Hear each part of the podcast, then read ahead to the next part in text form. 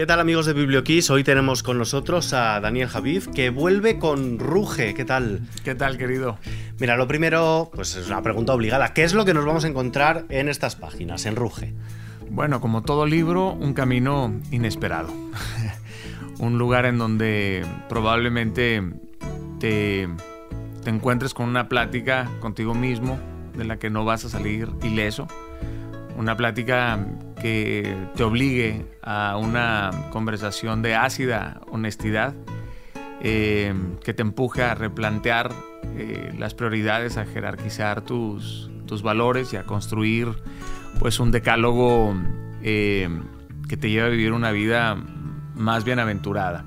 Y además nos lo propones hacer en tres partes. Sí. Vamos a abordarlas un poquito. La primera, inspira. Sí, inspirar es una pausa no tiene que ver con la inspiración, sino con inspirar, de respiración. Es una pausa que, todos necesitamos hacer.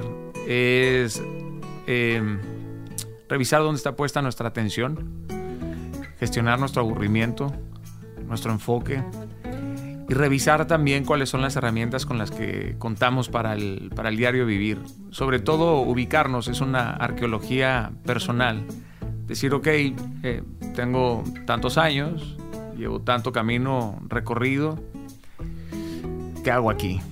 ¿Hacia dónde voy? ¿Con qué cuento? ¿Cuáles son mis inteligencias, mis hábitos, mis heridas, mis máscaras? Y ahora, inflama. Inflama es cargar todas esas reflexiones.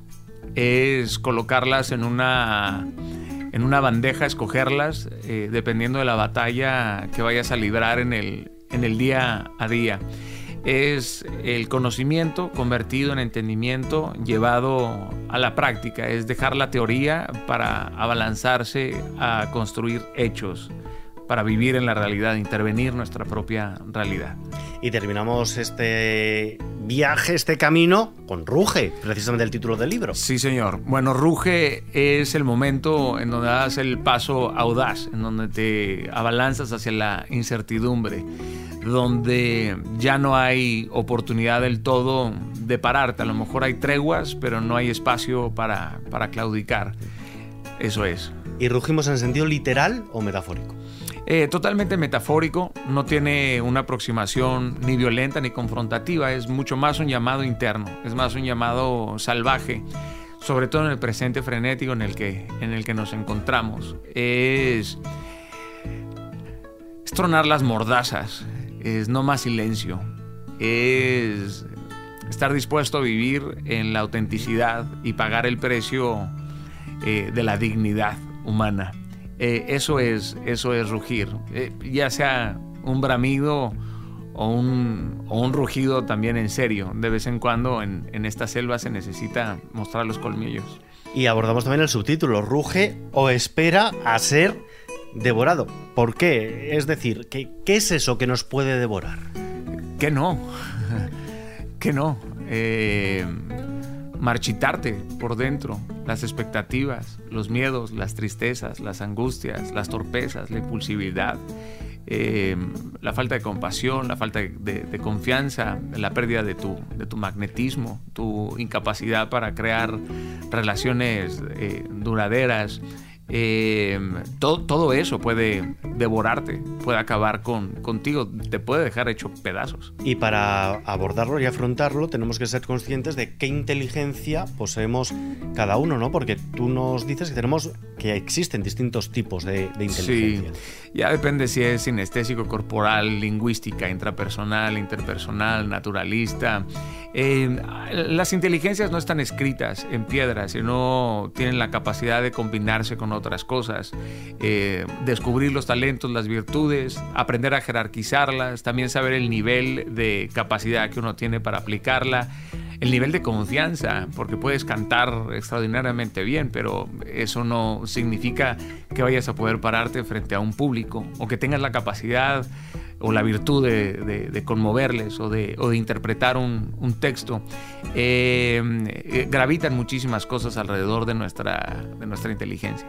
Y luego tenemos por otro lado los eneatipos, pero es un palabra, ¿esto qué es? bueno, los eneagramas eh, son nueve, es una aproximación eh, muy, muy interesante desde la psicología. Son solamente rutas para identificar ciertos rasgos muy característicos de un tipo de personalidad o de identidad.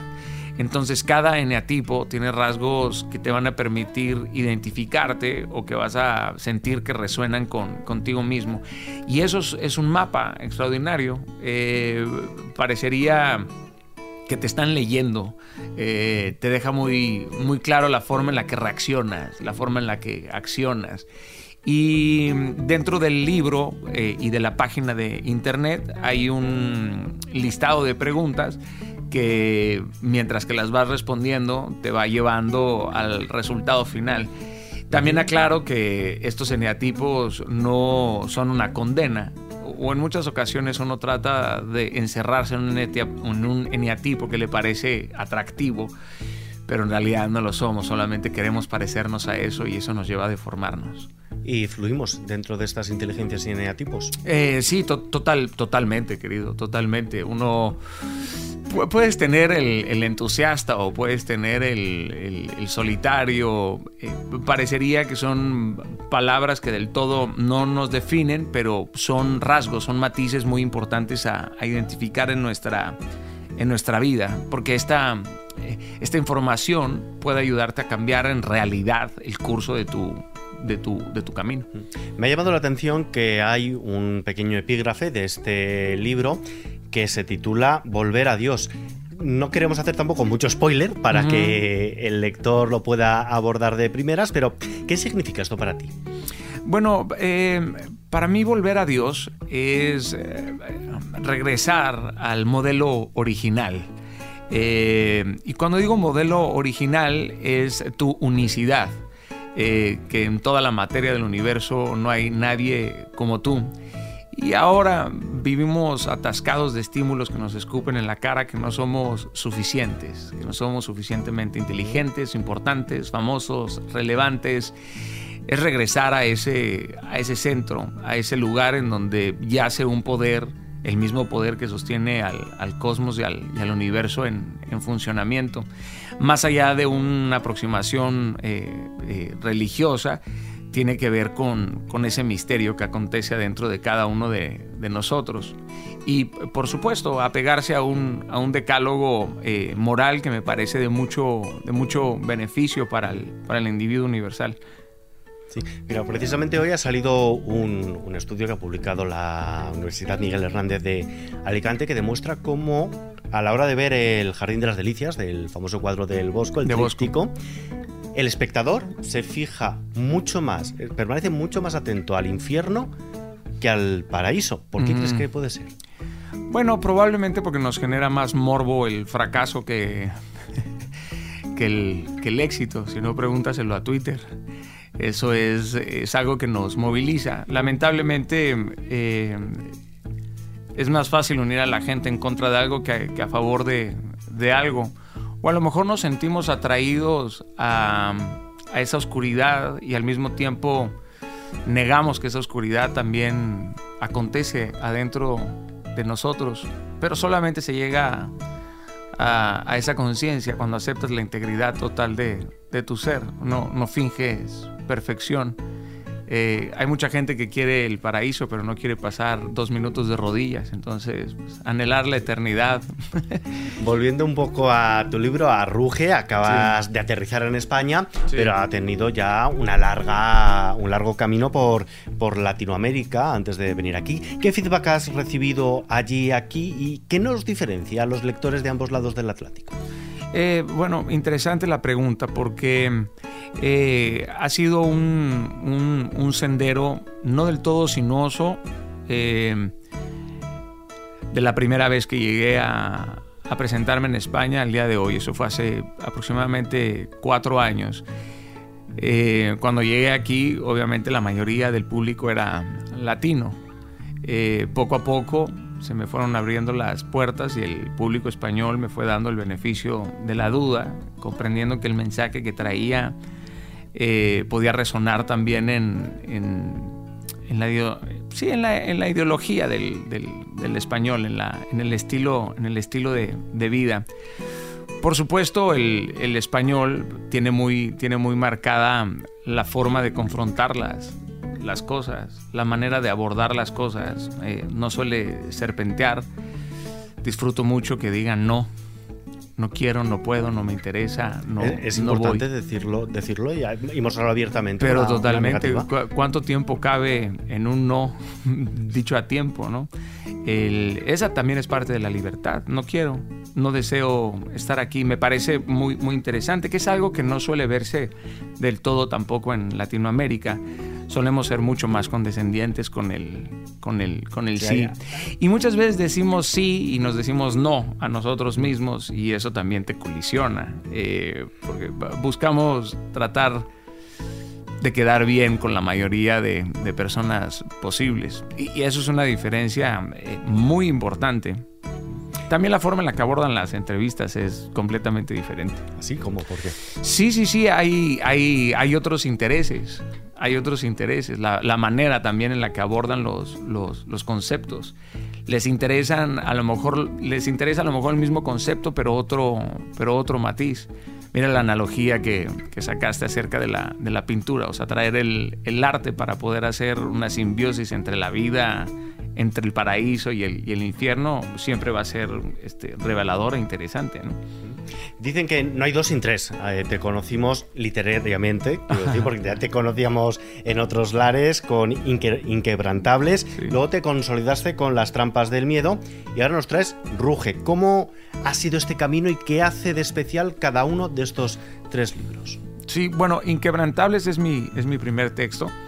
Eh, y como primer libro, te podría decir que ese es un, un libro que está hecho de pedazos rotos míos.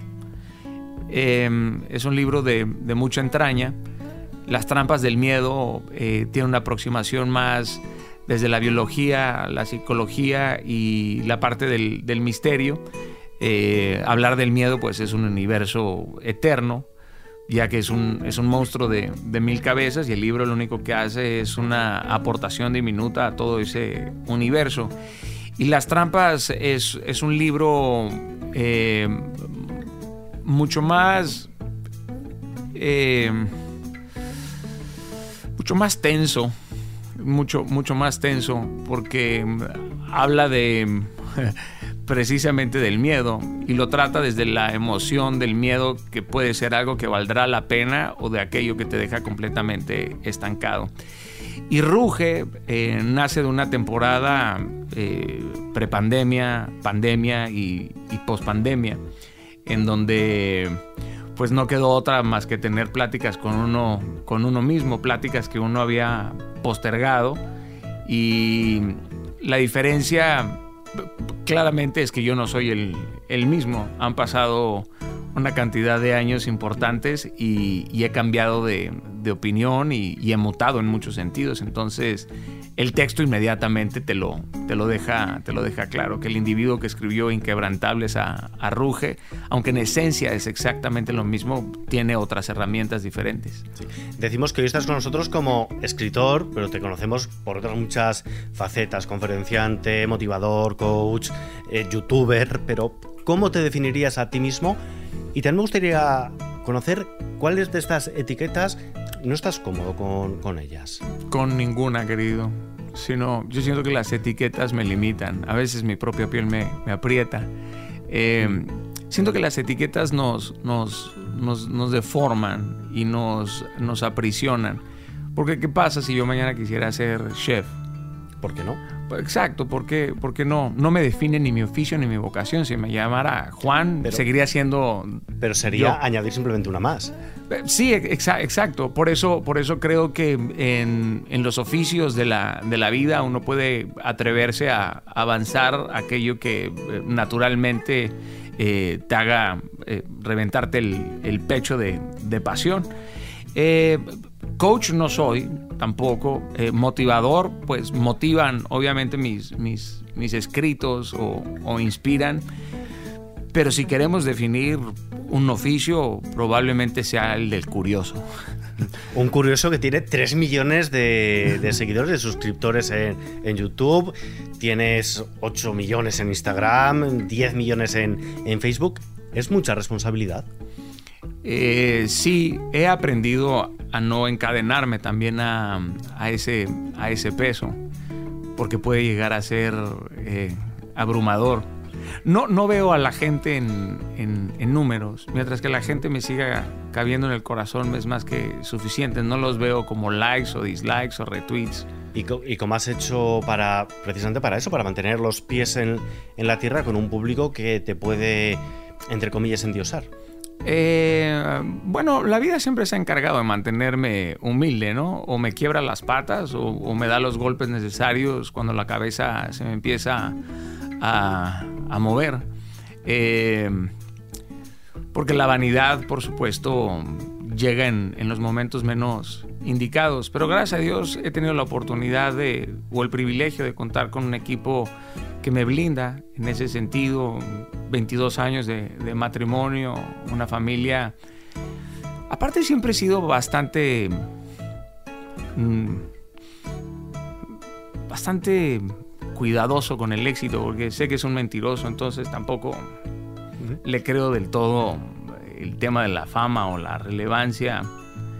Este, no, no me la he comprado ¿eh? en, ningún, en ningún momento hablando de comprar, lo que tenemos que hacer ahora es ir a la librería. Coño, qué bueno eres para, para, unir las cosas, qué bárbaro. Hombre, por supuesto. Eh, ya te vemos tu cara en los escaparates de las librerías. Yo mismo lo he podido ya comprobar. Eh, Daniel Javid, Ruge o Espera ser devorado en Editorial Planeta. Esto es lo que estamos leyendo nosotros ahora, lo que recomendamos leer. Pero ¿qué estás leyendo tú en este momento o qué libro nos quieres recomendar? ¡Wow! Ahora fíjate que estoy leyendo un libro eh, que es la historia del olor, se llama Olorama de Federico Cuxco, un eh, escritor argentino. Soy apasionado de los de los aromas, de, los, eh, de las fragancias, de los, de los perfumes. Y es interesantísimo el, libro porque mm, te deja clara la importancia de este, de este sentido, más, más allá de, de la memoria olfativa, sino lo fundamental que ha sido el olor para el, para el individuo, el fuego, las, las cenizas, el sudor, eh, eh, las lágrimas, la, lluvia, la leche. Entonces, ¿a qué huele Ruge? Eh, a salvaje, querido. Eso, eso huele a un, a un bosque encantado, repleto de monstruos y mutantes. Y ya para terminar, estamos en una radio musical, te lo tengo que preguntar. Es pregunta obligada que hacemos siempre a todos los autores que venís con vuestro libro. ¿Qué banda sonora le pondrías a Ruge? Uh, this is the end de The Doors. Pues con ello nos vamos a quedar escuchándolo mientras leemos tu ruge o espera ser devorado, Daniel Javid. Muchísimas gracias por acompañarnos. A ti, querido mío. This is the end, beautiful friend. This is the end, my from the end of oh,